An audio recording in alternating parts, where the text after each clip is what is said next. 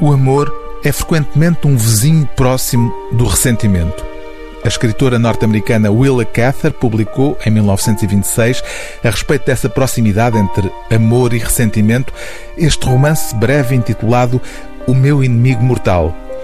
A protagonista, Mira, é-nos apresentada pelos olhos da jovem Nelly, 30 anos mais nova. Mira foi uma figura lendária na infância de Nelly.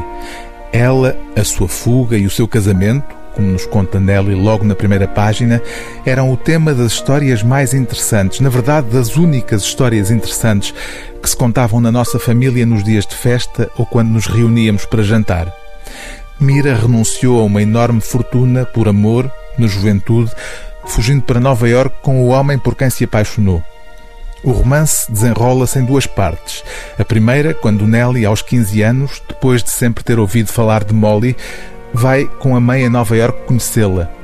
É aí que o idílio mítico da paixão de Molly começa a apresentar-se como bem menos idílico.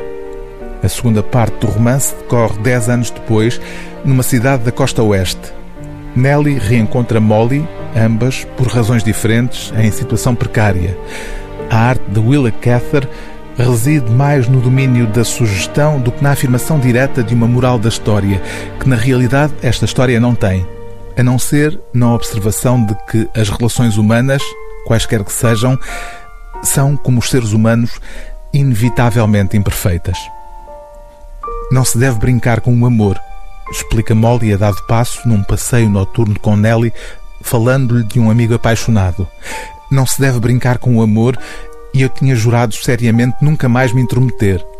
Envias um rapaz atraente como Yuan ao encontro de uma bela rapariga como Esther, e é véspera de Natal, e eles erguem-se acima de nós e do mundo branco à nossa volta, e não há ninguém, nem um vagabundo sentado num banco do parque, que não lhes deseje bem. E o mais provável é que o resultado seja infernal.